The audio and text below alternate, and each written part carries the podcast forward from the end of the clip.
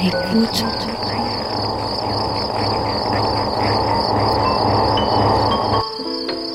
Ouvrir ses oreilles.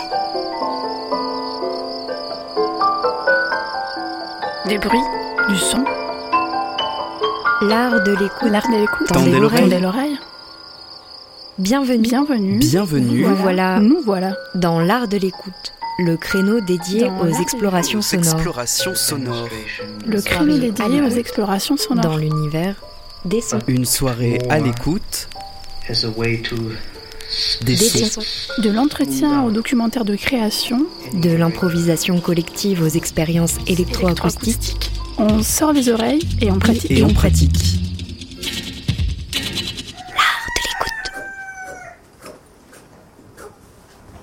Une FM qui a de l'oreille.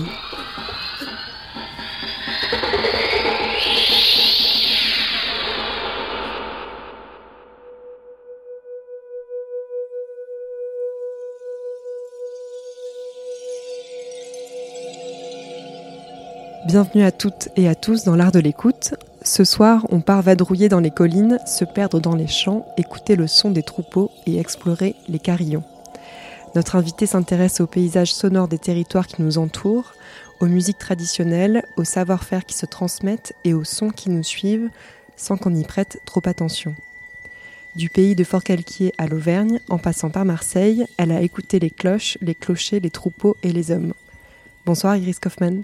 Bonsoir Margot. Tu es ethnologue de formation, tu as cofondé Femme Collective, un collectif qui produit des spectacles qui mêlent démarche artistique et recherche sur le patrimoine local. Tu es également élève en électroacoustique à la Cité de la musique de Marseille et au Conservatoire de Marseille également.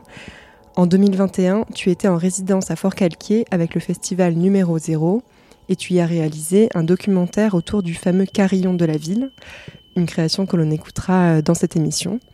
Tu travailles également à des ciné-concerts et tu as construit avec d'autres un carillon punk, je te cite, ambulant. Tu t'intéresses à l'agropastoralisme, que l'on pourrait définir comme l'association complémentaire entre agriculture et élevage nomade itinérant. Et donc, tu t'intéresses aux cloches, celles que l'on met en haut des églises ou au cou des animaux. Euh, tu es d'ailleurs venu avec une petite partie euh, de ta collection de cloches, comme je te l'ai demandé. Merci beaucoup. Une sélection subjective et je te propose que l'on démarre d'ailleurs par ça. Est-ce que tu peux nous faire écouter ce que tu as amené, Iris? Alors, je vais juste en dire deux mots. Le choix n'a pas été facile. C'est parce que j'ai aussi des cloches qui ont des sons moins emblématiques, on va dire, mais qui ont d'autres histoires qui sont très porteuses et c'est des cloches que j'aime beaucoup aussi. Mais euh, j'ai ramené trois types de cloches. Il y en a quatre en tout des cloches. Et euh, donc on a des cloches en tôle qui sont généralement mises au cou des brebis qu'on appelle des sonnailles pour, euh, aller vite. hein. Ensuite, j'ai ramené donc une clarine en bronze et un petit toupin en fer qui est très abîmé. et donc, voilà, c'est un petit toupin que j'ai trouvé sur un vide-grenier à Banon bien avant de commencer toutes ces recherches et que j'ai depuis très longtemps. Et en fait, on- je l'aime bien parce qu'il est signé, euh, enfin, on voit encore le, la marque du fabricant. Il a été fabriqué à Chamonix, dans les Hautes-Alpes. Et c'est une des rares maisons de, de fabricants qui existe encore en France pour les cloches d'animaux. Et elle a un son que je trouve assez rigolo, qui est pas, qui, qui est très mauvais pour un animal en soi. Un, éleveur te dirait que c'est une mauvaise cloche probablement, mais, mais je m'en sers beaucoup pour Et faire du bruit. Tu as dit Toupin Oui, c'est son nom. Enfin, c'est un des noms qu'on peut donner à ce type de cloches qui sont en fer et qui sont martelées, tu vois. On voit qu'elles ont été fixées. Et après, elles sont cuites euh, dans des fours. Mais elles sont pas du tout euh, de la même, euh, enfin du même, elles sont pas du même métal que, que ces sonnailles qui sont en tôle. La tôle, c'est le même métal en fait que ce, qui est utilisé pour les carrosseries de voitures, en gros, plus fin. Et ensuite, sur laquelle on, répartit du cuivre en fait en poudre avant, de les passer au four dans des, dans moules en terre. Et là, on a deux cloches qui sont utilisées pour les transhumances de brebis. Alors pour les auditeurs et auditrices, c'est quand même assez grand, ça fait, euh, c'est beaucoup plus grand qu'une main, pour, euh, pour le dire. Et c'est assez beau aussi. Oui, elles sont plutôt belles. Et euh, celles-ci, pour le coup, elles sont encore en bon état. C'est-à-dire qu'elles pourraient être utilisées pour une, pour une transhumance. Et souvent, quand les éleveurs les voient, sont, ils sont jaloux de ces deux cloches parce que c'est les deux seules bonnes cloches que j'ai du point de vue d'un éleveur dans ma collection. Et euh, donc, euh, comment dire? On peut les, on peut les écouter? On peut les écouter. Une après l'autre. Mm.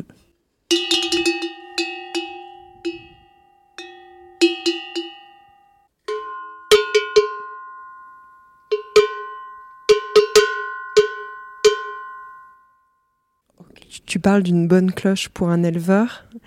C'est quoi une bonne cloche pour un éleveur et qu'est-ce que c'est qu'une bonne cloche pour toi? Eh ben, une bonne cloche pour moi, c'est une cloche. De toute façon, elle produit un son et ce son a un intérêt en soi, de mon point de vue. Pour un éleveur, j'aurais du mal à répondre à leur place parce que déjà, ils n'auraient pas forcément tous les bonnes réponses. Mais pour aller vite, il te dirait que elle doit avoir un son qui projette assez loin. Euh, après, certains sont sensibles à des hauteurs, en fait, à des timbres. Hum, Mais c'est là tout, euh, tout, tout- tout le, nœud, en fait, de, de cette recherche. C'est qu'au final, euh, je pourrais pas répondre à ta question. Et je sais pas si, même à terme, je pourrais y répondre. Mais toi, tu en as quand même choisi. Là, les quatre que tu as amenés avec toi, elles te plaisent plus que d'autres que tu as. Mhm. C'est c'est complètement subjectif. C'est complètement subjectif. Ouais. Euh, ces deux-là, j'aime bien m'en servir euh, pour faire euh, du charivari, par exemple. Quand, quand je vais au carnaval de la plaine, par exemple, pourquoi pas, qui est bientôt hein, d'ailleurs, ben, ça fait quand même quelques années que j'ai tendance à prendre surtout ces deux cloches. Et je fais un truc avec, alors attends, je vais me lever du coup. C'est que généralement je les accroche là, comme ça, sur mon ventre avec une ceinture. Et, euh, et je, je me régale à, à sauter en fait.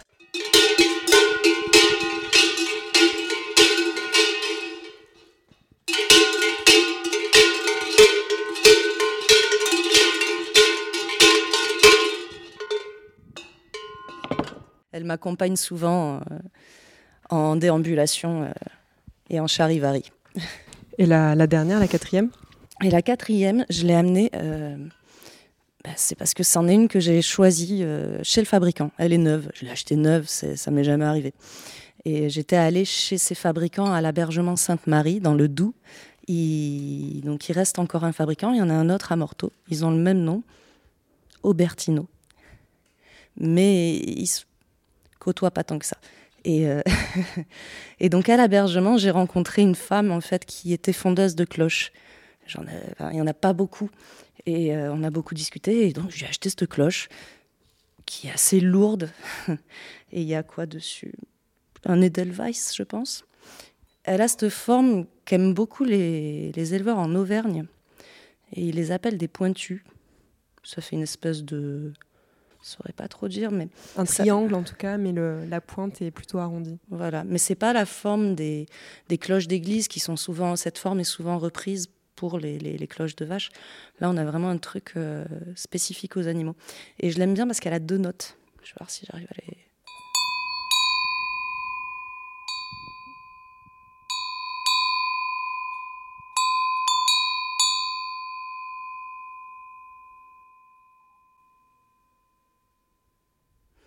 On a une espèce de demi-ton dans, dans la frappe. Et euh, on pourrait dire qu'elle est fausse. Mais euh, voilà, j'aime bien cette, cette particularité qu'elle a. Tu en as accumulé combien euh, de cloches? C'est difficile à dire parce que je ramasse toutes les vieilles rougnes que les éleveurs euh, veulent bien me céder. Donc j'ai aussi des choses qui sont pas forcément, on dirait de la vieille tôle, quoi. hein. Donc si je compte pas celle-là, je pense que j'en aurai une, une- une petite trentaine euh, de, de belles cloches. Ça a commencé quand cette quête? Ça a commencé un peu par hasard parce que j'ai toujours aimé euh, les vides-greniers, j'ai toujours aimé collectionner tout un tas de petits trucs qui faisaient des bruits. Donc ça a commencé comme ça. Et puis, euh, et puis j'ai rencontré euh, Romain Morel, avec qui on a créé euh, le ciné-concert Dry et avec qui je travaille encore donc sur le, projet de Carillon Punk qu'on appelle le campanophone aussi. Et c'est lui qui m'a proposé qu'on travaille spécifiquement sur, sur cet objet-là. De là, on a eu une petite phase obsessionnelle quand même pendant quelques mois où dès qu'on voyait des cloches, on les voulait, on allait chercher des cloches là.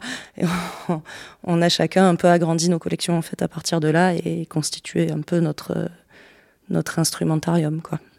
Dans ta formation euh, universitaire d'origine, donc l'ethnologie, tu avais travaillé sur ces questions-là de, de territoire, d'agropastoralisme bah, Ou c'est venu plus tard? Non, ouais, pas tellement. En fait, j'ai travaillé dans, dans mes études, j'ai travaillé un moment sur le milieu occitan, en fait. Et euh, à travers ça, sur euh, l'usage qu'on pouvait avoir des répertoires de musique traditionnelle dans la création en musique actuelle de langue occitane, sujet un peu spécifique, mais qui est quand même euh, très, très contemporain et, dont on parle finalement assez peu. Et euh, non, j'avais pas. Hum, je m'étais pas intéressée plus que ça à, à tout ça. J'avais organisé un événement sur le thème de la transhumance euh, dans une association en 2009. Et c'est drôle parce que quand j'ai repris cette recherche-là en, en 2018-19, j'ai été amenée à recroiser des gens que j'avais rencontrés à cette époque-là. Donc il y avait un petit côté, euh, en fait c'était prévu depuis toujours. il y avait quelque chose de un peu... Ouais. Tu, euh, tu, composes maintenant avec des cloches, tu en fais des documentaires. On écoutera le documentaire que tu as créé, euh, comme je le disais, autour de Fort Calquier et du Carillon. Mais pour l'émission, je t'ai proposé de, ramener des sons qui euh, t'ont suivi ou qui, qui ont pu t'inspirer ou que tu as toi-même créé. Et euh, on pourrait écouter un, premier son euh, qui est un, son de 1980 de Jonathan Harvey. Donc je te laisserai peut-être expliquer pourquoi il, te plaît, mais pour présenter très rapidement l'œuvre et donc Jonathan Harvey qui est un compositeur de musique électroacoustique anglais. Donc cette œuvre s'appelle Mortios Plango Vivos Voco. Toujours un peu difficile à dire, mais, assez beau. Et euh, pour en dire quelques mots, cette, euh, je vais lire un petit descriptif. Cette œuvre reflète donc les expériences à la cathédrale de Winchester, où le fils du compositeur Dominique a été lui-même choriste de 75 à 80. La pièce est fondée sur sa voix et sur celle de la grande cloche ténor, cette énorme cloche noire d'une puissance surhumaine qui porte en inscription Horace Avalantes numeros muertos plango vivos ad preces voco que l'on pourrait traduire par Je compte les heures qui s'enfuient, je pleure les morts, j'appelle les vivants à la prière.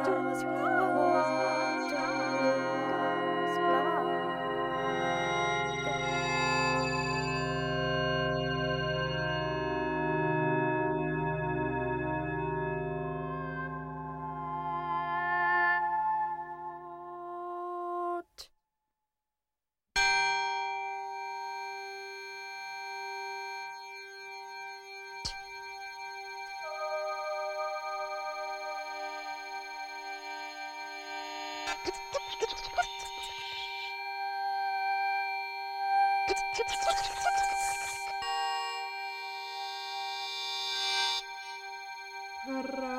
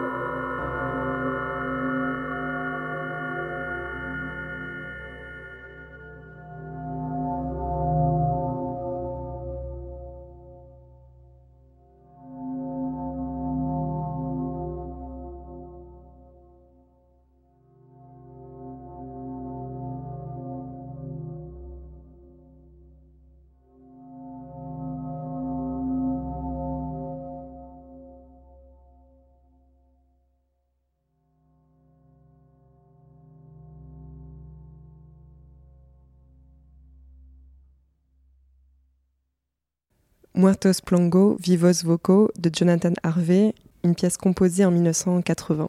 Qu'est-ce qui t'a plu, euh, Iris, à l'écoute de cette, euh, de œuvre? Alors, euh, c'est donc une, découverte récente, cette pièce. donc, on peut re- remercier François Wong en passant pour la découverte et l'écoute de, de- cette très belle pièce l'an dernier en classe d'éveil.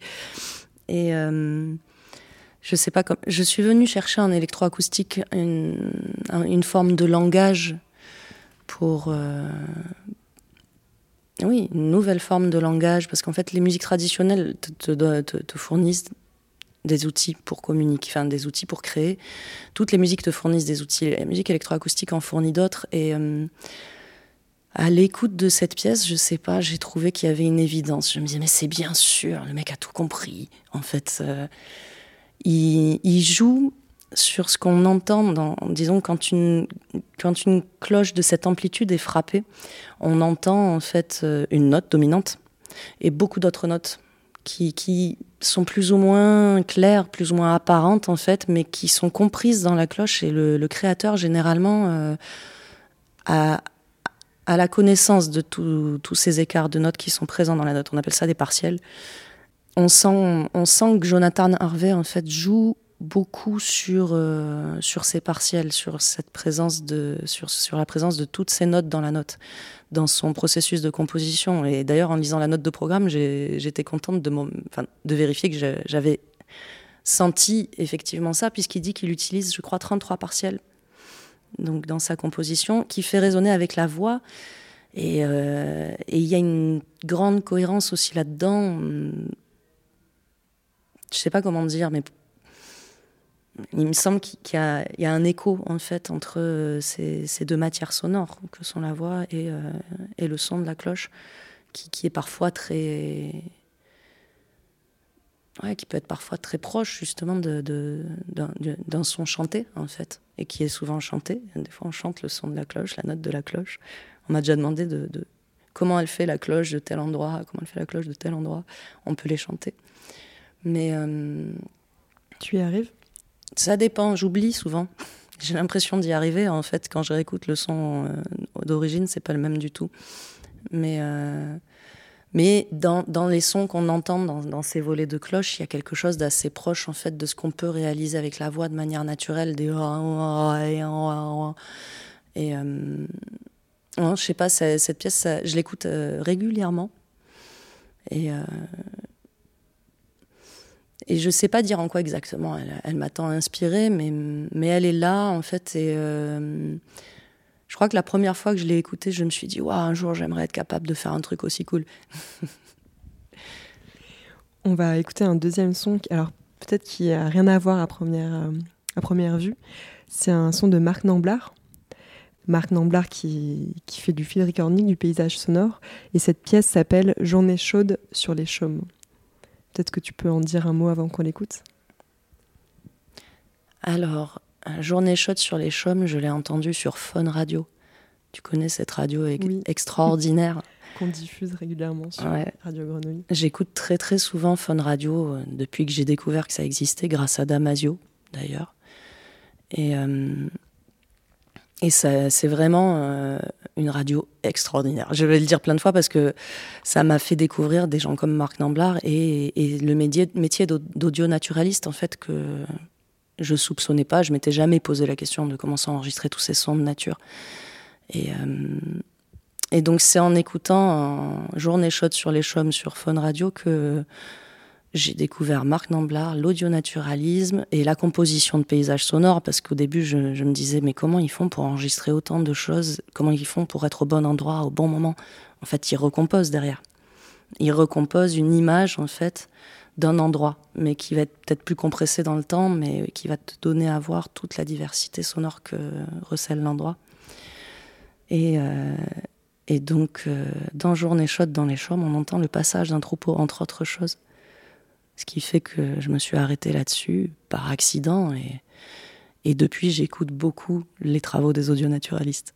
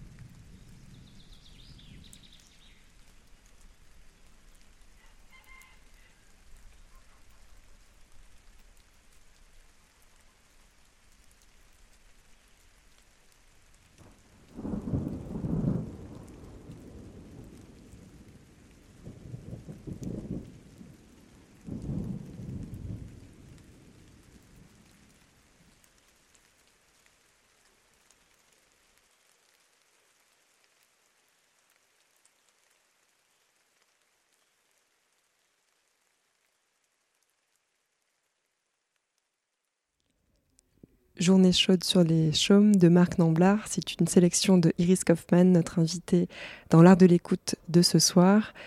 Un art de l'écoute spécial cloche, clocher, carillon. Agropastoralisme, on peut mettre plein de, plein de mots derrière ton travail.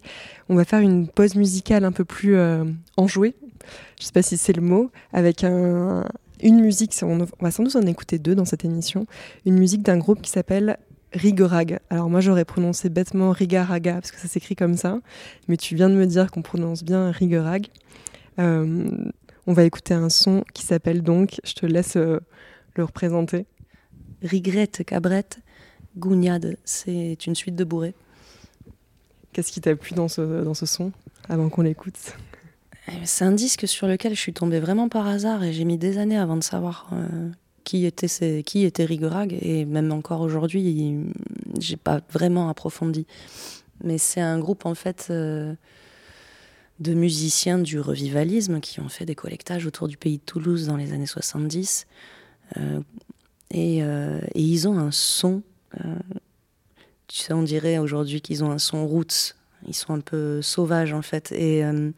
Ils sont clairement dans une tentative de réappropriation d'un répertoire qu'ils collectent. Ils vont chercher dans des sources écrites, mais ils vont chercher des sources orales. Et, euh, dans l'envie de réinventer cette musique, en fait, euh, qui une musique communautaire et euh, avec tout son côté brut, en fait. Et c'est ce que j'aime dans ce disque, c'est son côté assez brut.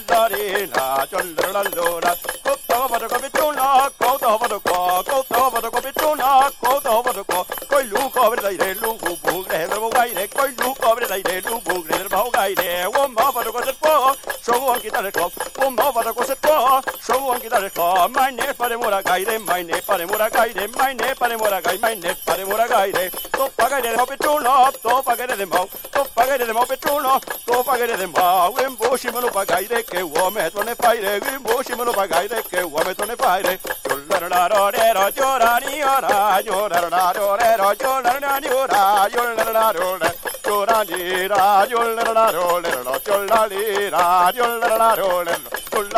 la yo la la yo la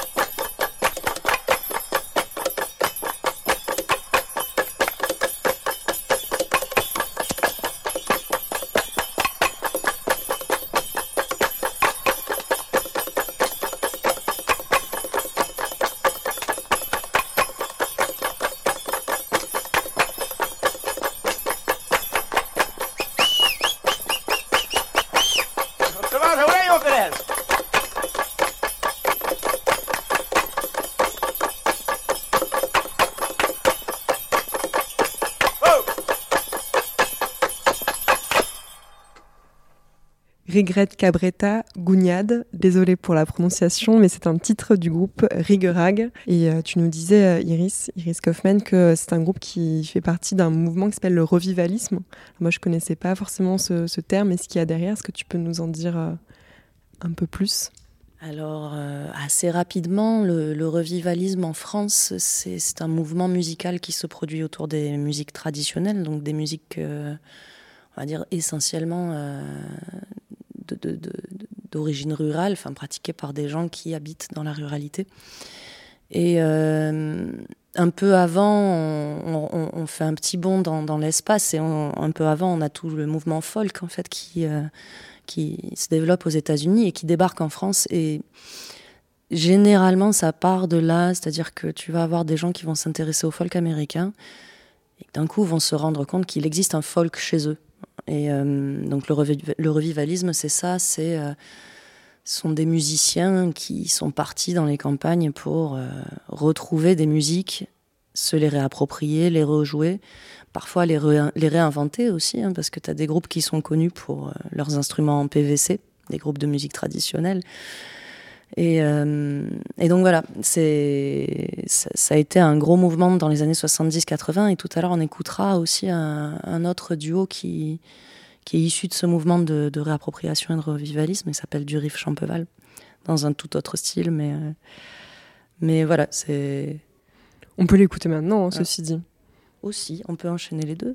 Allez, on enchaîne avec du riff Champeval et le titre, c'est Le sorcier de Chadebec, bourré de Mardi Gras. Oui, encore une bourrée à trois temps.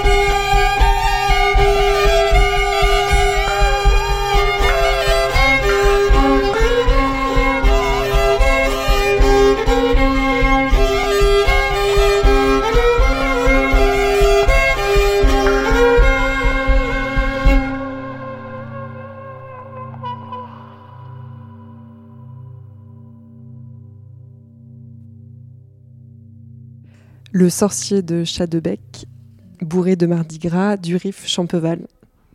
Tu me disais en préparant l'émission que tu adorais euh, Durif Champeval. Oui, c'est vraiment euh, deux violonneux euh, que, que j'apprécie beaucoup, dont j'aime énormément le son. Bon, déjà pour la simple et bonne raison que je l'ai découvert en vrai dans, dans, dans un salon euh, au coin d'un feu. Donc ça, ça fait toujours un super souvenir. Mais euh, oui, j'aime beaucoup euh, le, son de- de- d'Olivier Durif et Jean-Pierre Champeval. Je ne saurais pas te dire. Ils, ils ont appris, euh, ils ont appris à jouer avec les gens qu'ils ont collectés. Et il y a quelque chose au niveau de, du, style en fait qui, qui sort et qui qu'ils ont eux, qu'ils qui sont arrivés à transmettre, mais que peu de gens ont encore aujourd'hui dans leur jeu quoi. Toi, tu joues avec quoi quand tu, quand tu performes? Donc avec beaucoup de cloches? Ouais. Euh, avec ma voix aussi. Parce que bon, je sais chanter sans avoir trop appris. hein. Je dis toujours que c'est l'instrument que je maîtrise le mieux et qui me demande le moins de travail. Euh, après, je me suis essayée au violon. hein. Mais euh, j'en joue vraiment pas très bien. Donc c'est très utile quand on veut faire du bruit, par contre. Euh, j'ai essayé beaucoup de choses. J'ai essayé de jouer de l'accordéon diatonique, j'ai essayé de jouer de la scie musicale, de la guitare. Au final, je suis douée dans, aucun instrument en particulier. Donc c'est peut-être pour ça que j'ai essayé d'en inventer un que personne d'autre ne jouait. On dit souvent que c'est comme ça qu'on peut devenir le meilleur de quelque chose. Mais euh, voilà, je me sers essentiellement de ma voix et d'objets sonores, de corps sonores, on va dire. Quand tu parles d'instruments que tu as inventés, tu, tu parles du campanophone? Oui. Donc on en parlait un tout petit peu, mais que tu appelles, un- que vous appelez, parce que vous êtes deux euh, derrière cet instrument. On euh, est trois en fait. trois, pardon. Ouais. Carillon punk. Alors visuellement, ça ressemble à quoi? Mm, Ça ressemble à une espèce de. Alors, ça n'a pas encore de roue, mais ça s'apparente. Moi, ça me fait penser un peu à la, à la carriole de l'aiguiseur de couteau sur le marché. Je sais pas si tu as déjà vu ces types. Ils ont d'ailleurs, ils ont souvent des cloches accrochées euh, à leur. euh, ils ont une espèce de. Donc, ils ont une carriole avec une espèce de structure supérieure sur laquelle il y a des cloches souvent. Je sais pas trop pourquoi. Et euh, moi, ça me fait penser un peu à ça, ou à la, un, un orgue de barbarie de loin aussi, avec parce que c'est un peu imposant. hein. C'est un truc, je sais plus combien ça mesure, mais ça doit faire 90 cm sur 1 mètre ou 20 ou un truc comme ça pour quasiment 2 mètres de haut. Et euh, ça se constitue avec des, ce que j'appelle des claviers, c'est-à-dire des, claviers de sonaille, des cloches qui sont accrochées hum, à la verticale. sont accrochées à la verticale, donc tu en as deux qui se font face, avec deux portiques où des cloches sont suspendues au-dessus de ces claviers qui se font face aussi. Et un troisième portique devant qui a des espèces de grosses, énormes cloches de transhumance qu'on appelle les bourdons. Donc, euh, ouais, ça ressemble un peu à. Je sais pas trop, en fait, à une carriole de gitan aussi, parce que moi j'y accroche des cloches, j'y ac- j'y accroche des cloches évidemment, mais j'y accroche aussi des fleurs en plastique, euh, des, des espèces d'objets que j'aime bien. euh. Donc, euh, Vous en jouez où Sur les places du village? Oui, en fait, on a, on a voulu euh, cet objet, on a voulu qu'il soit tout terrain. Alors, on a, comme je te disais, on n'a pas encore accroché, on lui a pas encore fixé des roues et j'ai- peur que le jour où on le fasse, ça, il cède sous le poids. Mais c'est voilà, c'est aussi un laboratoire où on, expérimente nos, maigres talents de bricoleur et, on essaie de créer aussi un, langage sonore sur un instrument nouveau. Donc c'est on peut, Tu nous as ramené, alors pas un son complet euh, du campanophone, mais deux petits sons qu'on peut, euh, qu'on peut écouter.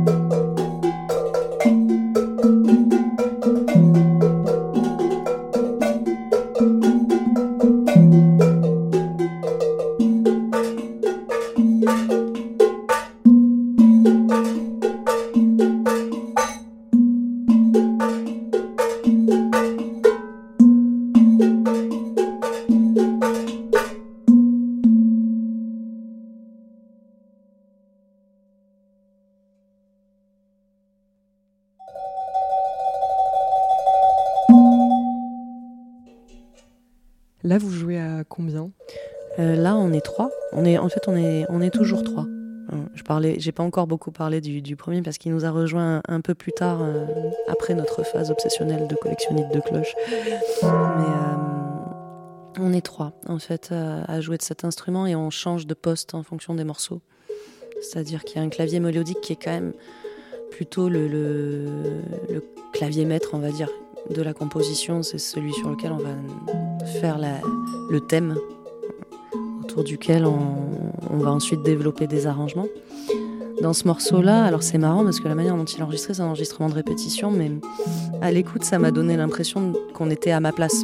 Parce qu'on entend les bourdons très fort, en fait. Et, euh, donc dans ce morceau-là, moi je tape juste sur les trois grosses cloches.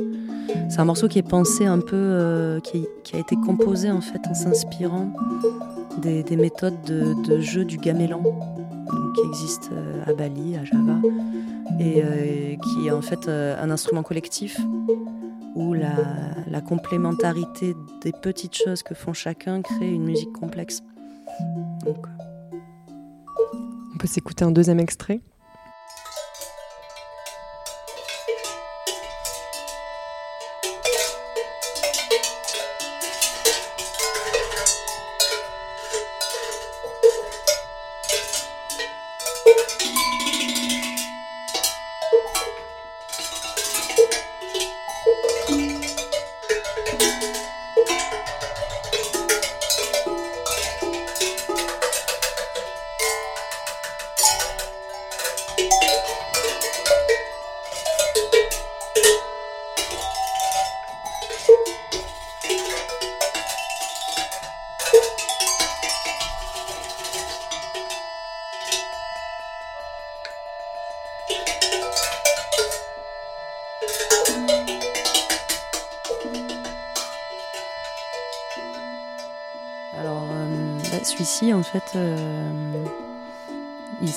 c'est une impro. On l'a créé comme ça. J'ai une Shruti Box à trois octaves dans celui-là. Et euh, on est parti de cet instrument-là pour, pour voir où ça nous amènerait. J'aime bien ce morceau parce que d'un côté, il est très brutiste et ça, c'est quelque chose qu'on développe beaucoup dans notre langage, la musique improvisée brutiste. Et, euh, et en même temps, il va vers euh, les, les- musiques répétitives qui ont aussi une, une esthétique à laquelle on est très sensible dans, dans, dans la création avec cet instrument.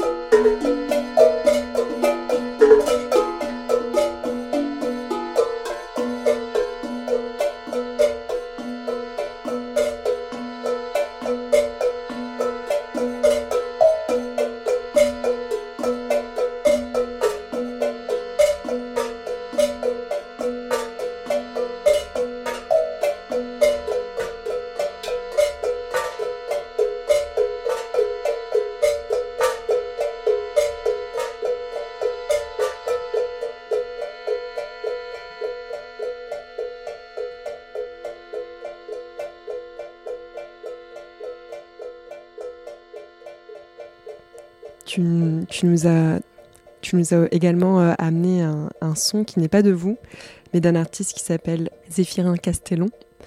Euh, et tu me disais qu'il était lui aussi impliqué dans un carillon, dans une sorte de carillon ambulant Oui, alors Zéphirin Castellon, je ne serais pas la meilleure personne pour en parler, mais pour ce que j'en sais, c'est un joueur de galoubet du pays niçois qui était passionné de cloches. Donc euh, ce qu'on va Encore entendre, euh, voilà, ce qu'on va entendre, je pense que c'est un son que lui a enregistré en fait d'un retour de troupeau de vaches. Mais euh, il a effectivement été impliqué dans la, dans la fabrication d'un carillon itinérant à quatre cloches qui, euh, qui existe encore. Je ne sais pas où il se trouve et qu'est-ce qui, quelle est l'activité autour, mais, mais voilà, ça, ça a quoi, une trentaine d'années, je pense, ce projet, peut-être plus. Et c'est le seul carillon ambulant euh, de France, en fait. Je crois qu'il est sur une espèce de carriole en bois. euh, et il y a ces quatre cloches qui sont actionnées par un clavier, du coup, comme le, carillon de Fort-Calquier, et euh, qui ont été fondues par un des derniers fondeurs français aussi, qui, était à Hérépion, donc dans, l'Hérault, où étaient aussi fabriquées les cloches et sonnailles de transhumance.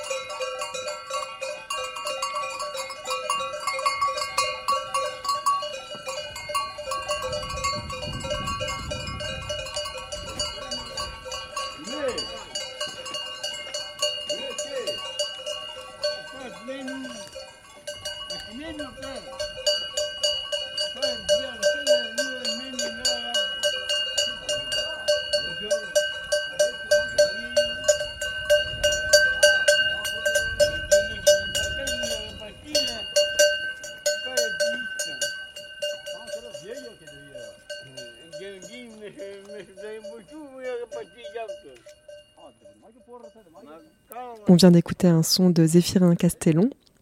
Tu parlais justement des fabricants de cloches de plus en plus rares. Est-ce que c'est en train de disparaître ou est-ce qu'il y a un, un revival? Alors bon, qu'on se dise quand même, les, cloches d'église ne sont pas en danger, hein, a priori. Il, en reste d'ailleurs pas mal et, euh, et la maison qui a fabriqué le carillon de Fort-Calquier euh, est encore très active d'ailleurs. Mais euh, je dis souvent qu'il y a quasiment plus de fabricants, je parle surtout des cloches d'animaux en fait.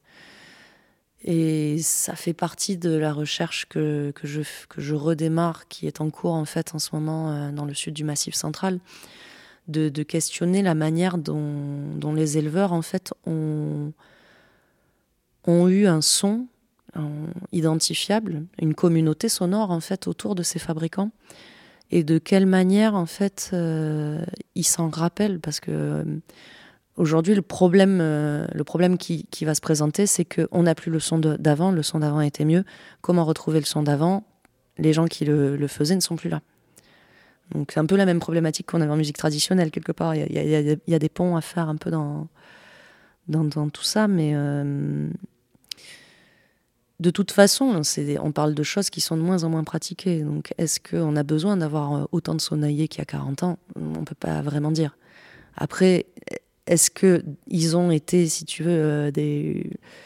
Comment dire Est-ce qu'ils ont été acteurs de la création, de la constitution d'une empreinte sonore locale qui est partagée par une communauté, ça c'est clair. Et, euh, et c'est ça qui, est très intéressant à questionner en fait.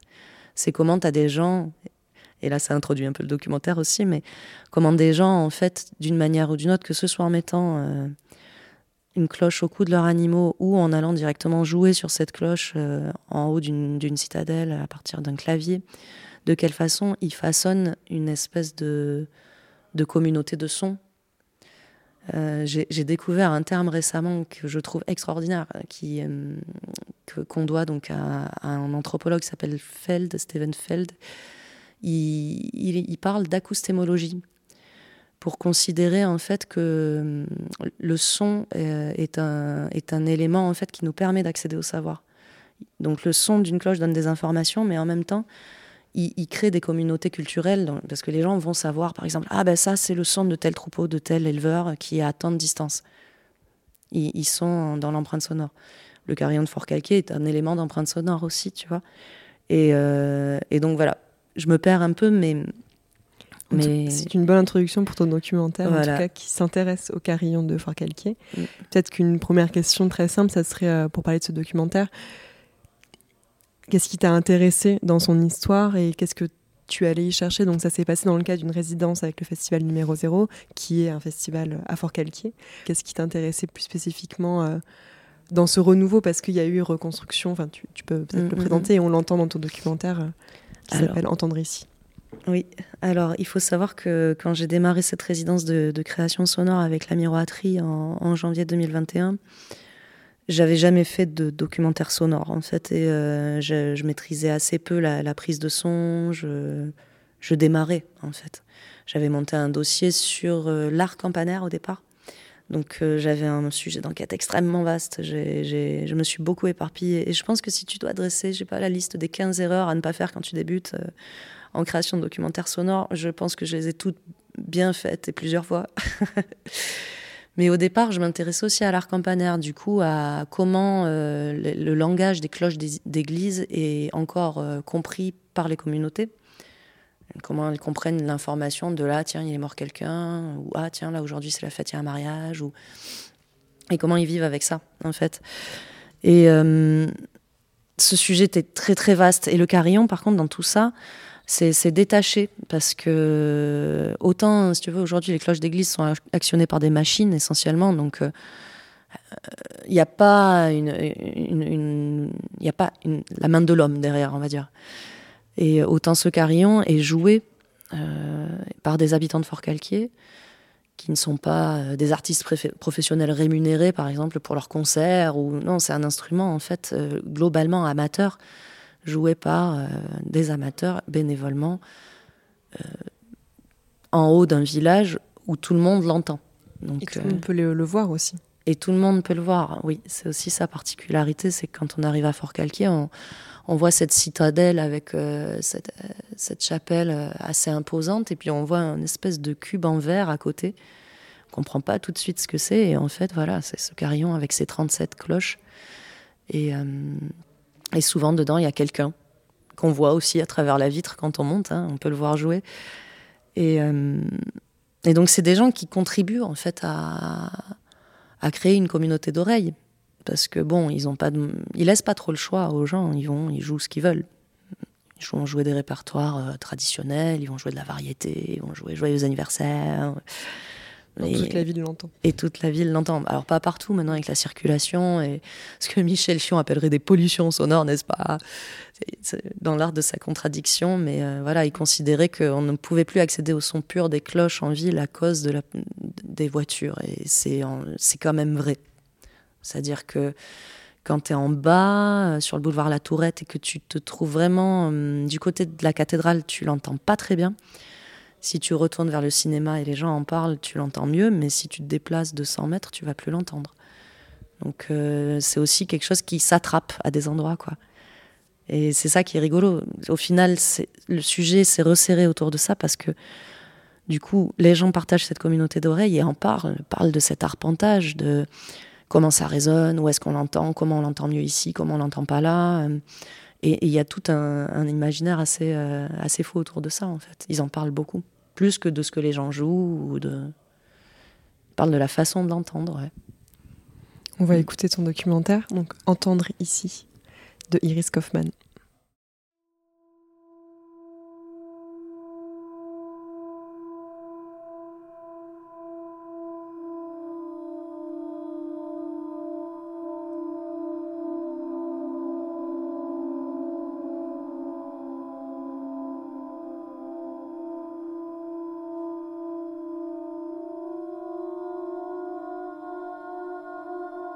Chez moi, j'ai la chance d'avoir le carillon en face, de l'autre côté de la colline, parce que je suis un peu en hauteur.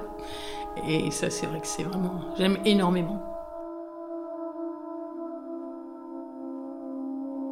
En fait, c'est la maison de mon grand-père, donc en fait, on l'a- toujours entendu, il était toujours en face, donc euh, moi j'aime beaucoup. En bas, euh, à la place du Bourguet, on n'entend pas forcément très bien, ça dépend où est-ce qu'on se situe. Si on est plus devant le cinéma, on l'entend bien. Et puis alors, il y a une grosse chose, évidemment, ça dépend du vent. Parce que si le vent est contraire, euh, s'il y a un jour de Mistral, on n'entend rien du tout parce que le son part vers le, vers le sud. Donc euh, c'est pas formidable. Ça va de l'autre côté de la ville, quoi. Enfin, il y a quand même des endroits, évidemment, on l'entend un peu moins bien, mais on l'entend quand même de partout. Et ça, c'est ça, c'est magique.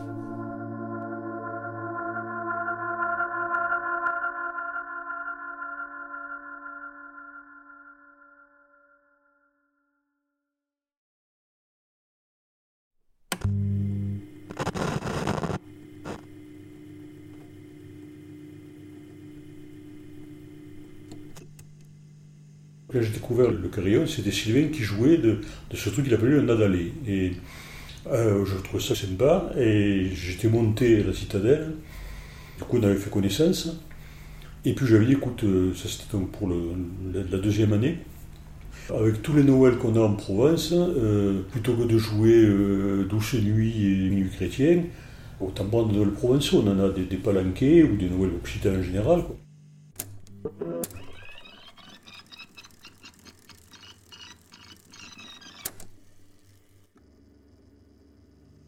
C'est toujours du 17 décembre au 24 décembre. Alors c'est un comptier, c'est-à-dire que le premier jour on joue 8 fois le même morceau et un morceau. Le lendemain on le joue 7 fois deux morceaux, le surlendemain 6 fois trois morceaux, et on arrive le jour de Noël où on ne joue qu'une fois avec 7 morceaux. C'est une vieille tradition de pays d'oc qui se faisait dans certains lieux. Euh, cette année, ça fera euh, Réveil roustide, là, notre contier, qu'on va répéter plusieurs fois. Quand j'étais jeune, je l'ai entendu très rarement. Quoi. Je l'ai entendu une ou deux fois. hein.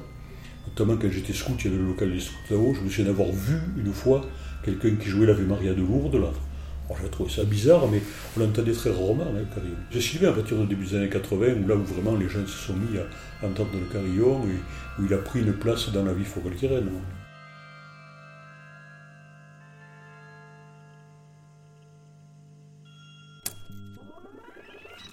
Nous, on s'est connus là, hein, euh, au début du carillon.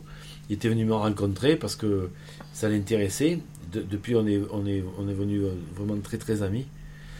Et, euh, et c'est Jean-Yves qui écrit tous les textes à l'association. Quoi. Même, on- on l'a là, il, il est en train d'écrire tous les textes pour le Nadalé. Euh, Bon, Moi, je mets un petit mot devant en tant que président, mais bon, et après, derrière, il fait tout. Quoi.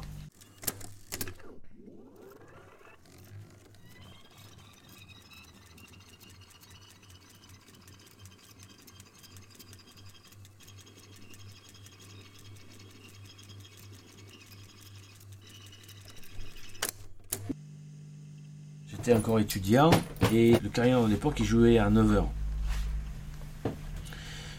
bon donc forcément c'était un peu plus tôt et donc il, il réveillait un peu, un, peu tout le monde quoi. Je sais pas comment Sylvain vous a raconté ses débuts au carillon, mais au départ, c'était, il tenait les, les claviers dans un orchestre, un orchestre de ballet. Et quand il rentrait, donc le temps que le bal se finisse, qu'il remballe le matériel, tout ça, qu'il retourne, il faisait grand jour depuis longtemps, quoi. Il, il rentrait à 6-7 heures du matin, quoi. Et dès qu'il dormait, il y avait ce brave monsieur Tinel qui jouait, qui jouait le carillon. Et ce mec-là le réveillait. Et lui, ça le mettait dans une colère noire. Il dit quoi J'étais là maintenant que je dors, il y a ce, ce couillon qui joue du carillon. cahiers, euh, qui joue de la cloche à eau, Il m'a dit bah, comment on a un cahier et puis la semaine prochaine euh, si tu veux tu viens quoi. Et je suis monté jouer le samedi après-midi et j'ai jamais pu arrêter.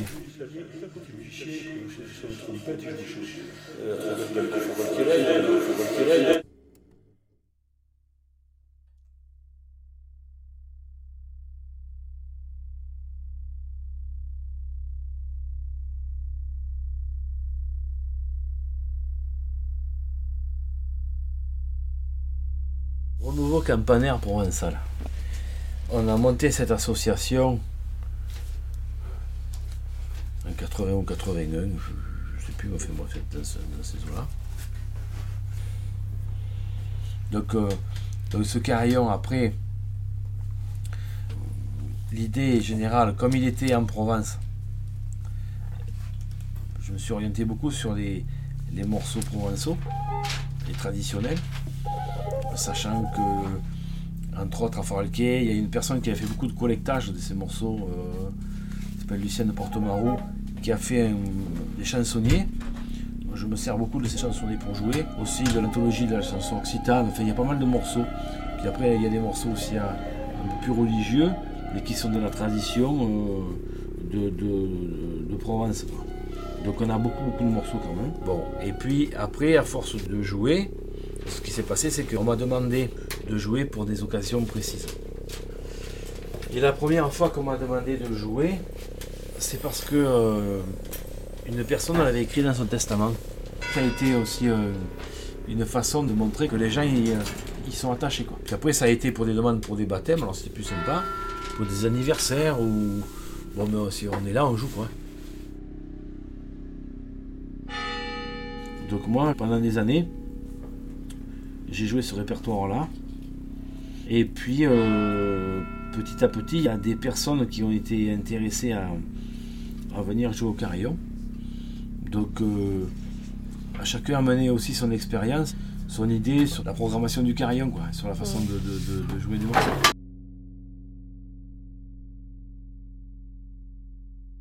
Quand même, dans la famille, on est musicien.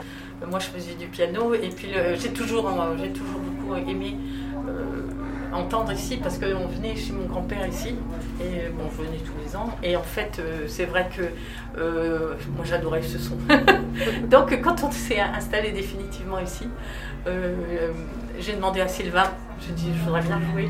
Il m'a dit, bah, pas de problème, vous êtes musicienne, pas de problème. Puis on a fait plein de choses avec Sylvain. Ça fait longtemps que, que vous jouez? Non, euh, non, que je suis euh, là, que je viens Oui. Oh non, peut-être, euh, allez, euh, 5-6 ans. dix- ouais, peut-être un peu plus quand même. Parce ouais. qu'avant, il y avait un autre carillon. commencé les carillons en arrivant à Fort-Caliquier, dans la mesure où mon voisin était Éric Boulanger. Et donc je savais qu'il jouait tous les, euh, tous les dimanches matins, et un jour je lui ai dit, je viendrai avec toi pour, euh, pour voir comment, comment on joue. Et étant donné que j'ai une toute petite, petite, petite euh, culture musicale, il m'a dit, mais maintenant à toi. Et donc j'ai été très très très surprise dans la mesure où par rapport à un piano, la frappe est tout à fait différente. Mais ça me plaît tellement que je me suis accrochée et voilà. Sylvain, bon, bah lui, ça fait. euh, moi, quand je suis arrivé en 80, c'est lui qui jouait. Et il n'arrêtait pas. À cette époque, moi, j'ai joué à partir de 99, euh, 2000. Vous avez commencé comment Ben, euh, c'est euh, Jean-Yves Royer qui, jouait dessus à l'époque. Puis il pouvait pas jouer un dimanche. Et puis il savait que je faisais de la musique. Il m'a dit Tu viens euh, me remplacer Oh, mais je ne saurais pas, mais si, nanani. Puis j'y suis allé. Et puis voilà, après je le remplaçais. Et puis petit à petit, ça s'est fait. Parce que bon, ben. le carillon, si on, joue simplement, c'est déjà bien.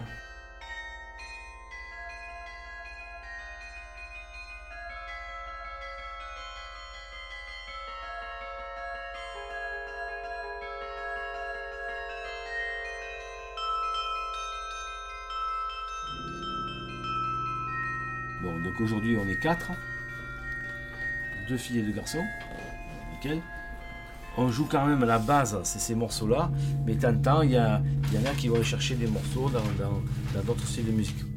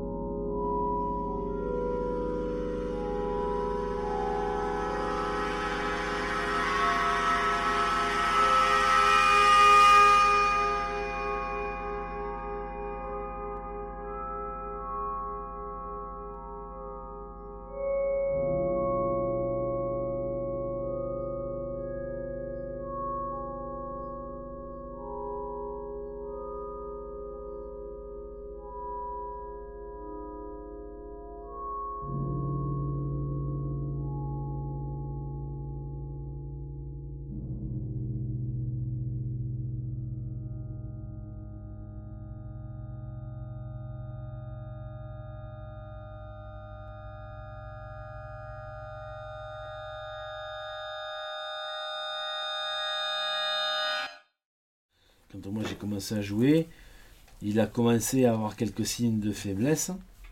C'était un chromatisme d'un octave et demi qui n'était pas complet, d'accord? Donc en 82-83, la mairie a, changé toutes les mécaniques. Et là, on est resté sur cette, sur cette forme-là jusqu'en euh, 2016. Sachant en 2015, il y a une, voûte qui est, sous le carillon, là, à la citadelle, qui s'est écroulée. Comme ce n'était pas entretenu, c'est tombé. Et il restait euh, suspendu que la barrière de pierre. Mais le carillon euh, qui était à côté, déjà qu'il n'était pas en forme, ça l'a pas rangé. Et là, ça a été euh, simple, c'est qu'on a arrêté de jouer. On a arrêté de jouer en décembre 2015 parce que le carillon était en très mauvais état. Et puis on s'est dit, c'est pas possible, ça va nous tomber dessus un de ces quatre. Donc on a décidé d'arrêter de jouer. On n'a pas joué les Nadalés 2015. C'était aussi pour alerter un peu plus sérieusement la mairie. Évidemment, gros scandale dans Fort Calquier. On ne joue pas les Nadalés, c'est pas possible. Donc euh, l'association existait, mais il y avait très peu, c'était une dizaine de personnes, toujours les mêmes. Et euh, on s'est dit, mais il faut que cette association, elle monte en puissance. Donc en fait, euh, on a mis euh, un droit d'entrée à 10 euros et on a eu 350 adhérents. Parce qu'on a expliqué que le carillon était en danger, qu'il fallait absolument faire quelque chose. On avait des très bonnes cloches. Si elles se cassaient la figure, c'était une catastrophe.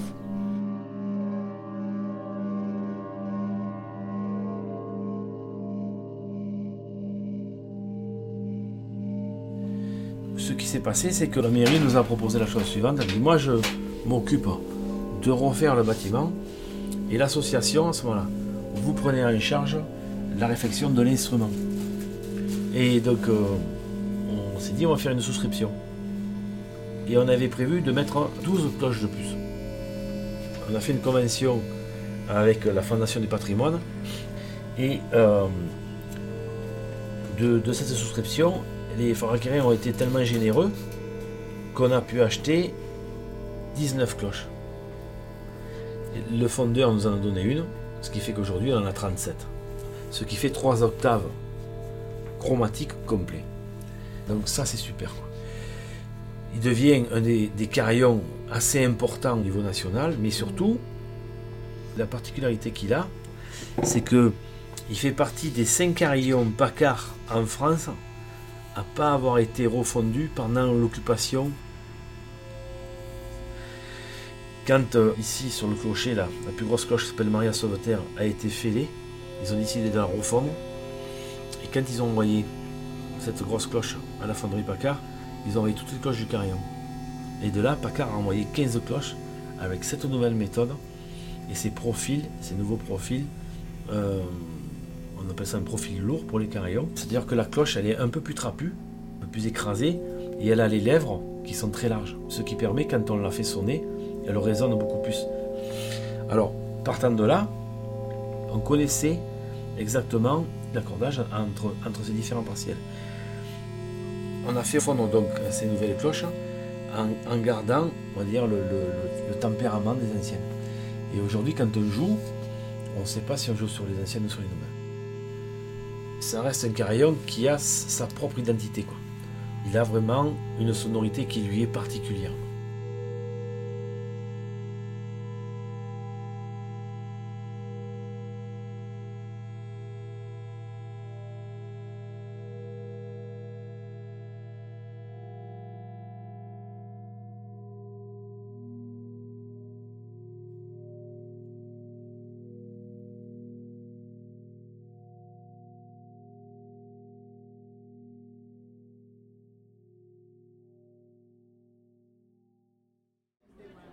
Il s'est arrêté un moment. Mais euh, la reconstruction du carillon, ça a été, euh, ça a été quelque chose à faire calquer. Tout le monde était au courant. euh. Ça a été d'ailleurs un gros débat pour la forme, que je trouve très bien d'ailleurs. Mais oui, le fait qu'il n'y ait plus de carillon, ça s'est senti. Et après, je dirais, c'est pas tant son absence qui a été senti, mais c'est son retour. Parce que le retour, moi, le, quand je l'ai entendu, ça m'a tout de suite ressemblé, tout de suite naturel, qui est le carillon. Donc tout de suite, je me suis dit, ah, petit soulagement, euh, le carillon est de retour. Tu vois. Il manquait le carillon, si, sans le carillon, c'était moins, moins sympa.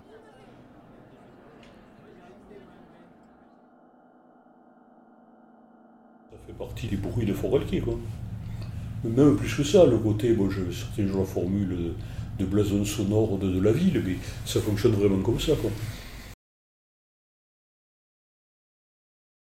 On a fait beaucoup d'économies en faisant nous-mêmes. Par exemple, on a monté tout le matériel à pied à dos d'homme. Il y a 3 tonnes de, quand même, de matériel, hein, entre les poutres, les cloches et tout ça. C'est pour ça que ça a été magnifique, parce qu'à Fort-Calquier, tout le monde s'y est mis. quoi. Chacun prenait une cloche sur sa remorque, chacun portait une cloche à la main, parce qu'il faut passer hein, dans le, chemin des calades, etc. Et quand on connaît les gens, eh ben, tout ça, c'est des gens du coin qu'on fréquente et qu'on voit pratiquement tous les jours. Tout le monde était sur le même plan. Et tout le monde avait mis un petit peu main à la pâte. Ça rassemble. Ça impliquait tous les jeunes Forelquier. Et d'ailleurs, on a, euh, on a fait plus de cloches que prévu, parce qu'il y avait plus de sous que prévu. Il y a plus de gens qui voulaient des cloches que ce qu'on pouvait leur en fournir. Non, non. Ça montre que les gens s'impliquaient. Du coup, c'est leur carillon. Donc tous les gens qui ont participé et qui ont mis de l'argent, ils ont les cloches à leur nom. C'est inscrit euh, sur le côté du carillon. C'est sympathique. C'est quelque part, c'est un grand attachement. Tous ces gens-là euh, veulent défendre euh, une idée, euh, euh, une façon de vivre et, et tout lié au, au, village.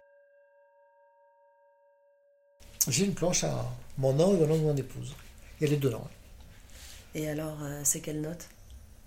C'est un Fa, je crois. C'est celle de 155 kg, c'est la plus grosse. Alors quand je suis, regarde un peu si elle tape. J'ai oublié. Laisser quelque chose à fort calquier. Ça, je sais que ça, elle sonnera longtemps, parce que, bon, même si dans 50 ans on refait le carillon, parce qu'il a besoin, ou, plus, la cloche où elle sera reproduite, elle existera toujours. J'ai une très belle anecdote que j'aime beaucoup dire. Je connaissais un monsieur qui a vraiment très peu de moyens, très peu. Et un jour, je le vois arriver vers moi et il me dit, alors je vois, il s'approche tout doucement, il me dit, ça va Elisabeth? Je dis, oui, oui, ça va. Et carillon? Ben, je dis, écoute, le carillon, ça, ça avance, il hein, n'y a pas de problème. Alors il prend dans sa poche un billet de 10 euros. Il me glisse comme ça discrètement. Il me dit, c'est pour ton carillon. Pour moi, c'était le plus beau don.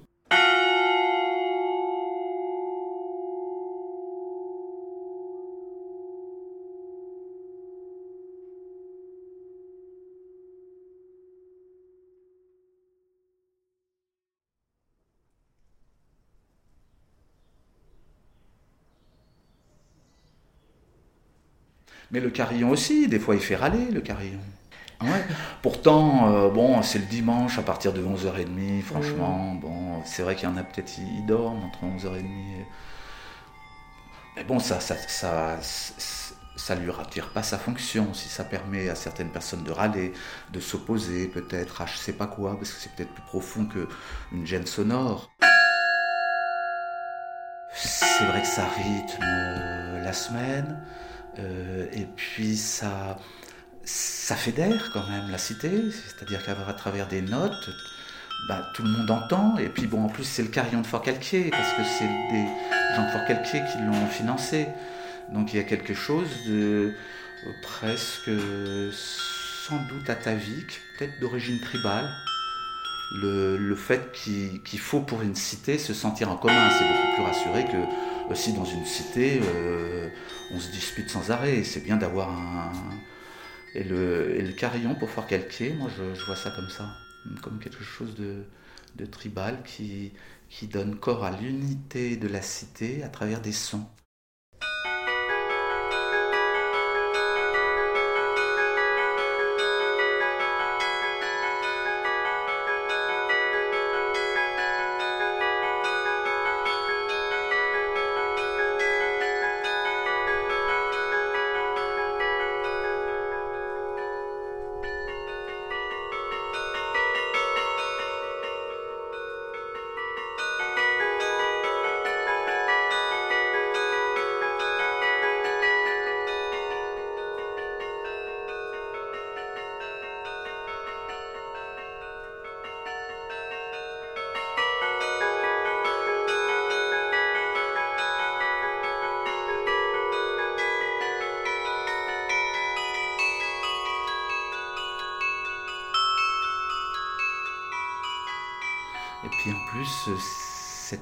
Presque, elle est ouverte parce que les, les sons, ils s'en vont loin, et puis ils disparaissent, on sait pas trop.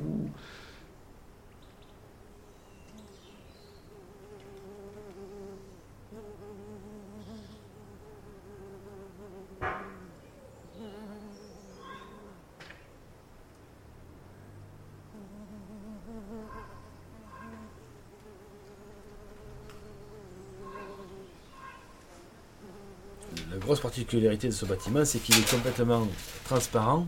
On peut voir tout le temps euh, ce qui est un peu exceptionnel et qui est unique euh, à Fort-Alquier, c'est qu'on voit le carillonneur en train de jouer et les cloches qui sonnent.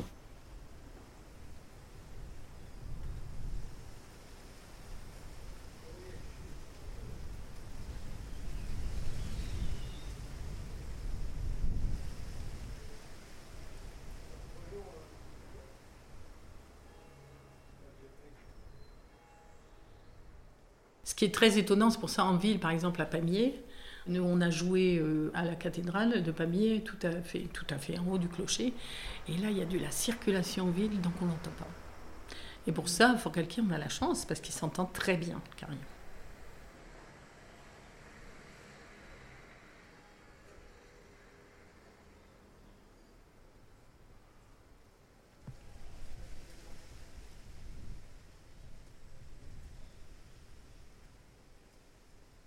Non, c'est vrai que c'est. euh, le carillon, ben oui, c'est vrai que moi je suis très attaché, je suis là donc depuis maintenant plus de 30 ans, quoi, hein, bientôt 40. Et c'est vrai que.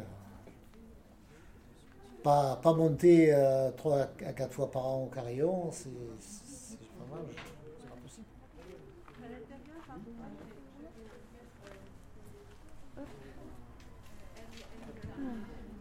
Chaque fois que je passe à Fort-Calquier, j'essaye de venir. Ça, Fort-Calquier serait pas complet s'il n'y avait pas mes cloches. Euh, ça fait longtemps que vous venez l'écouter En fait, tu savais sortir de la maison, mais quelques années, oui. Ça fait 4 ans que j'habite ici. Euh, je. Et je fais danser ma petite fille aussi sur les cloches. Qui ça Je fais danser ma petite fille sur les cloches. Ah, super. Voilà. J'ai de la nostalgie pour le. J'ai de la nostalgie pour les sculptures et les, les traces, l'ancien carillon.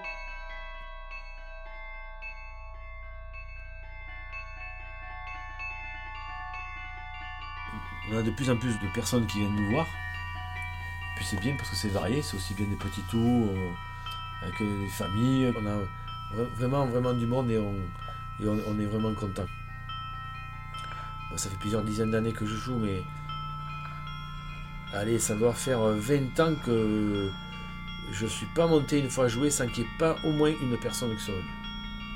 Mais même euh, quand il fait des froids redoutables ou, ou même en pleine nuit, ou, il y a toujours quelqu'un qui vient.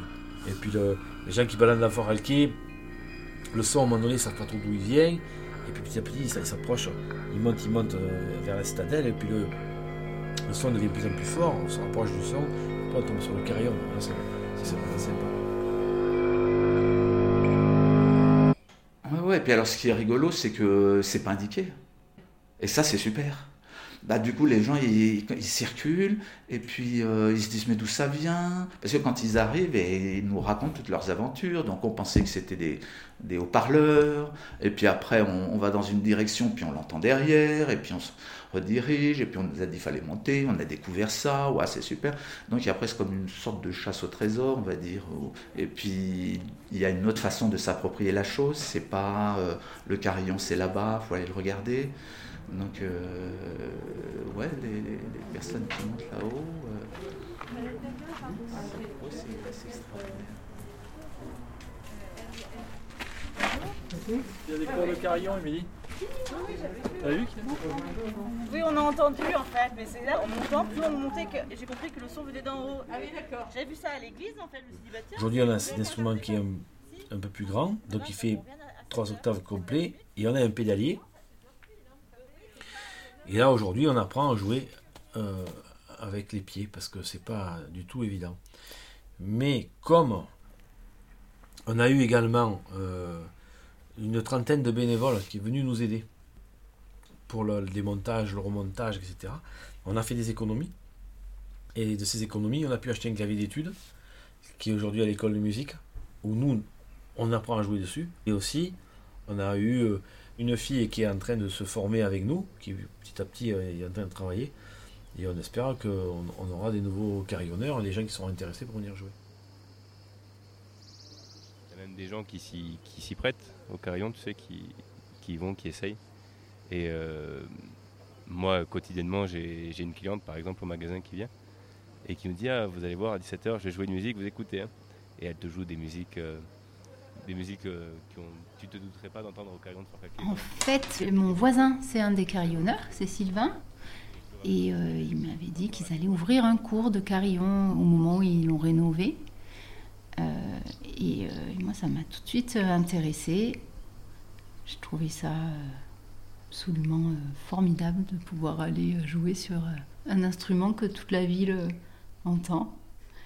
Et je me suis dit que c'est- c'était vraiment génial, qu'il fallait pas passer à côté d'une occasion pareille. Les carillonneurs m'ont appris euh, des morceaux et un petit peu des, routines pour, euh, pour apprendre à utiliser correctement les, les touches et les pédales. Et, euh, rapidement, ils m'ont autorisé à monter jouer et, et aussi à monter mes propres morceaux. Du coup, je suis allée m'entraîner au carillon d'études pour faire quelques morceaux. Et hum, comme euh, les carillonneurs sont, très sympas, euh, je peux y aller euh, en fait quand je veux. Alors je- je- j'envoie des messages quand même pour euh, savoir si c'est un moment euh, qui, est, ok, parce qu'il y a, plein de... Mais euh, par exemple, à des moments de l'année, euh, pour certains événements, j'aime bien y aller. Euh, par exemple, j'ai préparé euh, la, la BO de Game of Thrones que j'ai jouée le jour de l'hiver. C'était rigolo. Voilà, une chanson romantique pour la Saint-Valentin. Euh, je suis pas encore allée pour les anniversaires. Ça, Sylvain le fait pas mal. Mais euh, c'est ce qui est rigolo aussi, c'est que c'est euh, adressé pardon, à tout le monde. Donc euh, ça fait des petits clins d'œil selon le jour où on joue, le moment. Ça rythme un peu la vie, ça fait... je sais pas, sais pas comment on peut dire ça, mais ça fait une, une bande sonore sur, sur la vie des gens dans la ville. C'était euh, la dernière Coupe du Monde de, de football. Donc on était tous au bar à Fort-Calquier, euh, on regardait la Coupe du Monde. Donc, donc victoire de la France, donc gros stuff pendant toute la nuit, toute, euh, toute la soirée. Gros stuff. Je me souviens que le surlendemain, c'était le marché à Fort-Calquier. Et pour le marché, tu sais, il y, a le- il y a le carillon, quoi qu'il arrive. Et tu sais pas ce qu'il jouait au carillon? Il faisait On est des champions, ding ding ding ding ding. Et ça, il a fait ça pendant, mais, je sais pas, pendant une heure en boucle, c'était vraiment Et-. Et euh, tu te dis... euh, Moi, je suis quelqu'un d'un peu timide par rapport à, à la musique. Jouer en public, en fait, ça peut me tétaniser. Et du coup, j'avais très peur la première fois que j'ai joué sur le carillon euh, sur la citadelle. Et en vérité, ça passe tout seul, quoi. C'est assez marrant parce qu'on est au-dessus de tout le monde. On n'a pas forcément la conscience. euh, les gens, on les voit pas, ils sont derrière nous. On n'a pas conscience euh, que tout le monde entend, en fait. C'est assez étonnant. Et ce qui est marrant, c'est que parfois, on, on a le sentiment de s'entraîner et de jouer tout doucement, quoi, quand on se prépare. Alors qu'en fait, euh, toute la ville entend. Et on a quand même l'impression de jouer pas trop fort, quoi. Moi, je trouve que quand on commence à jouer, euh, on oublie ça. On oublie ce côté-là. Quand on est dans, dans la musique et on oublie ce côté-là, en fait. Quand j'ai commencé à jouer du carillon, je me dis, oh là là, les fausses notes et tout. Et je me suis rendu compte que, en fait, les gens n'entendent pas forcément les fausses notes. Bon, à moins de jouer un air hyper connu et que tout le monde le chante. Mais euh, en gros, on, on les entend pas dans la mesure où euh, c'est plutôt une ambiance. Après, euh, sûrement qu'en étant autodidacte et en n'ayant pas, eu de professeur, il y a des horreurs que je fais dont je ne me rends pas compte. Parce qu'on est toujours le dernier à, à savoir qu'on a mauvaise haleine. hein.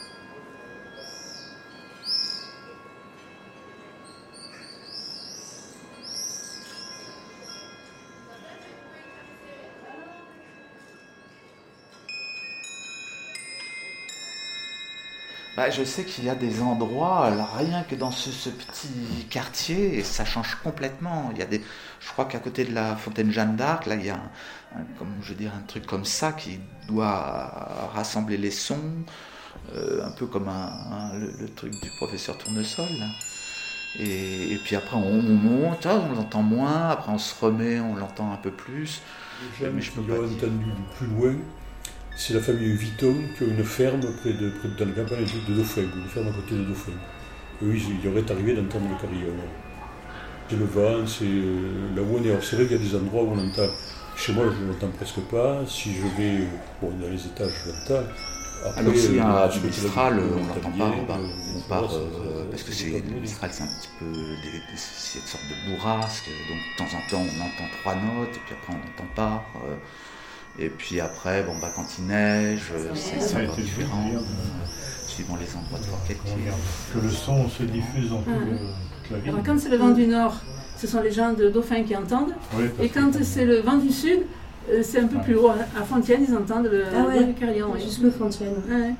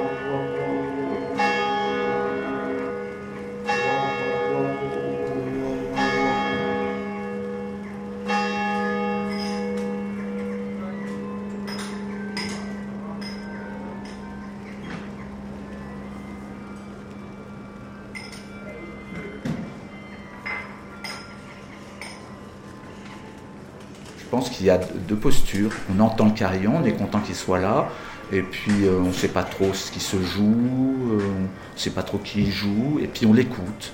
Ou là, on se dit, attends, qu'est-ce qu'il est en train de faire?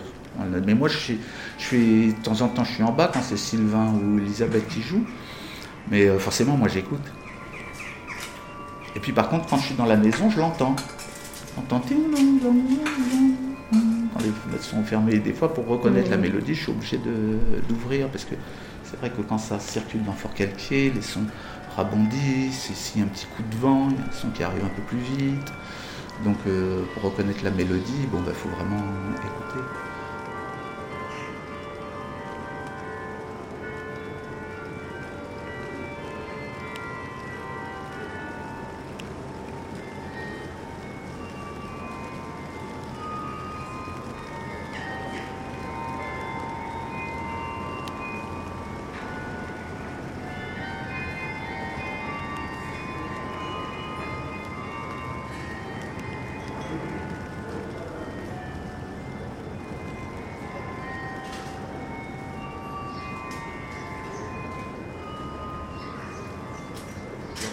C'est parce que c'est un, tempérament naturel ou est-ce que c'est euh, euh, un tempérament égal? Dans un tempérament naturel, si on, joue sur la tonalité sur laquelle le tempérament est, programmé, ça sonne pas faux. Puis dès qu'on change de tonalité, euh, ça sonne faux. Après, il y a un autre élément qui peut faire sonner faux, c'est un petit peu de vent. Donc forcément, on, on connaît tous le truc de la mobilette. Donc ça, change les fréquences si le son s'accélère ou s'il ralentit.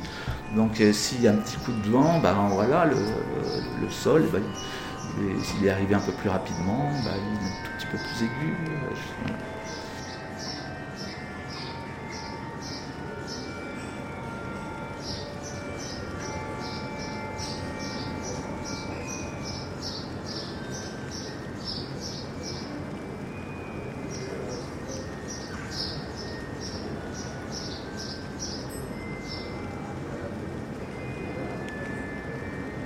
C'est essayer de comprendre comment, comment faire sonner l'instrument. Mais c'est pareil pour le piano. hein. Moi, j'improvise un petit peu au piano. Bon, ben, je fais un accord, euh, par exemple, Do majeur. Puis après, tu prends un- une partition de Schubert et puis tu fais le- la proposition de Do majeur qu'il fait. Il double euh, soit la tierce, soit il double euh, la, la tonique. Enfin bon, il a une configuration avec des renversements et d'un seul coup, le piano, il sonne. Voilà, c'est vraiment l'organisation des notes qui va révéler euh, à son maximum la possibilité euh, du son, un peu comme euh, pour la peinture où, deux couleurs l'une à côté de l'autre, elles vont, elles vont se réveiller, elles vont avoir peut-être plus d'intensité. Ce même bleu à côté d'une couleur va avoir telle intensité et à côté d'une autre, il va être encore plus brillant. Voilà, et donc essayer de trouver le, le mystère de, de cet instrument, comment on pourrait dégager réellement euh,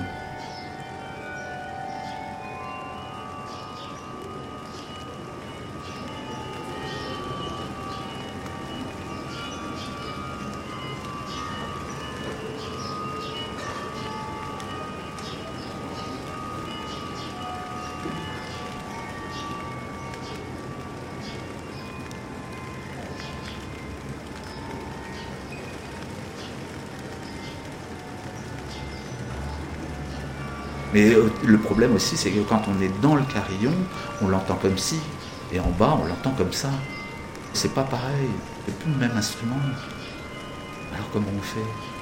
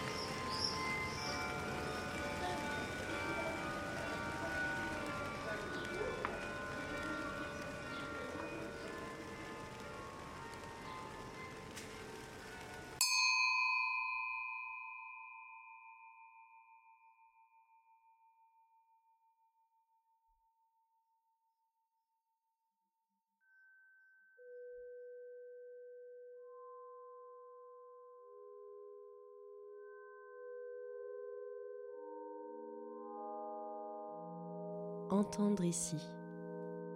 Empreinte sonore du carillon de Notre-Dame de Provence à Fort-Calquier par Iris Kaufmann. Avec les témoignages d'Elisabeth Vasseur, Jean-Yves Royer, Sylvain Roman, Mireille Mossé, Éric Boulanger, Mathias Grand-Clément, Jean-Marc Bouillot, Dominique Blanc, Lisa Marcel Isirdi et les passants croisés en chemin. Au carillon, par ordre d'apparition, Sylvain Roman, Elisabeth Vasseur, Mireille Mossé, Éric Boulanger et Lisa et Lilian Marcel Isirdi. Ce documentaire a été réalisé dans le cadre de la résidence de création sonore 2021 du festival numéro 0, Association La Miroiterie et Cinéma Le Bourguet. Avec le soutien de la communauté de communes Fort-Calquier Montagne de Lure et l'aide précieuse de l'association Renouveau Campanaire Provençal. Mastering Yann Magnan.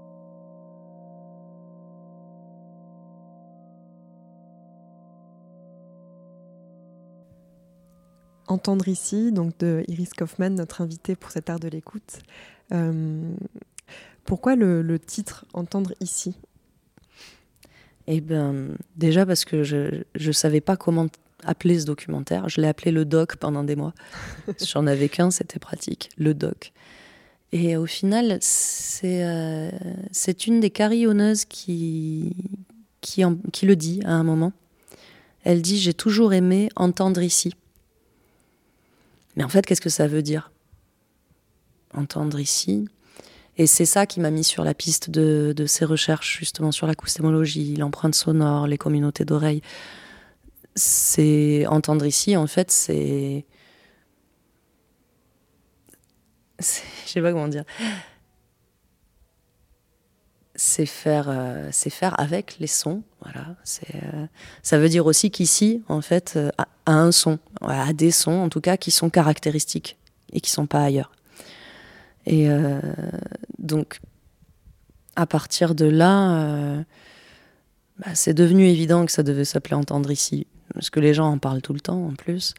On entend mieux par là, euh, non, on entend plutôt mieux par là. Après, il y, y, y en a aussi qui questionnent ça. Est-ce que quand on entend, on écoute Quelle est la différence entre les deux Mais euh, tout ça met sur la piste voilà, d'un élément en fait du, patrimoine local, en tout cas communautaire de, de ce village. C'est que entendre ici, ça veut dire entendre le carillon, en fait, concrètement. Tu habites entre Marseille et Fort-Calquier, plutôt à Fort-Calquier d'ailleurs qu'à Marseille. Euh, Est-ce que ça a changé ton, ton écoute des, des églises, des cloches des églises euh, dans la ville et dans, dans les villes? Parce que c'est vrai que parfois on s'en rend- on n'écoute plus trop, on n'entend pas trop les, Mm. les cloches finalement. Comme elles ne servent aussi plus à grand chose. Et pour oui. nous dire l'heure, je veux dire. Et oui, oui. Alors, c'est pas simplement en- partir en résidence euh, dans le pays de Fort-Calquier et ne plus jamais en partir qui. enfin, voilà, c'est pas seulement le fait d'être resté euh, vivre là-bas qui a influé sur, euh, sur ma manière d'écouter, mais je venais de passer quatre ans et demi aussi dans un village de la périphérie montpelliéraine où j'en- j'entendais beaucoup les oiseaux chez moi et j'entendais les troupeaux de loin. Et en fait, cette écoute-là, tu la travailles quand t'es plus entouré constamment de, de tramways, de bus, de voitures, de scooters, de... bah, tes oreilles s'ouvrent à plein d'autres choses. Donc en fait, maintenant, quand je reviens à Marseille, j'entends énormément de choses, ce qui est d'ailleurs assez fatigant la plupart du temps, mais, euh, mais les, les cloches sonnent toujours à Marseille et beaucoup. Mm. Et, et elles sonnent encore beaucoup les morts. Elles donnent encore des informations en fait. Donc c'est possible de savoir, ah tiens, ben là ils, ils enterrent quelqu'un à Saint-Michel, un peu comme tous les jours, mais, mais ça sonne en fait, toujours. Ça donne toujours l'information. Mais c'est vrai qu'avant je l'entendais pas. Merci beaucoup Iris. On va finir cette émission avec euh, une musique que tu as composée euh, qui s'appelle Lisette. Tu es au chant et à une multitude euh, d'instruments, on peut dire ça? Oui, Lisette, c'était pour répondre à une commande du Conservatoire Occitan qui, proposait justement de se réapproprier un collectage et d'en faire quelque chose de nouveau. Et j'ai donc pris le premier chant et je l'ai mélangé à un deuxième chant sur lequel j'avais composé la mélodie. Puis la bande son un peu venue d'elle-même. Elle a été aussi, alors je voudrais préciser qu'elle a été mixée par mon frère Rodin pour le label Pantai Records, donc qui a, qui a fait un disque pour le Conservatoire Occitan. Merci beaucoup Iris Kaufmann. À bientôt.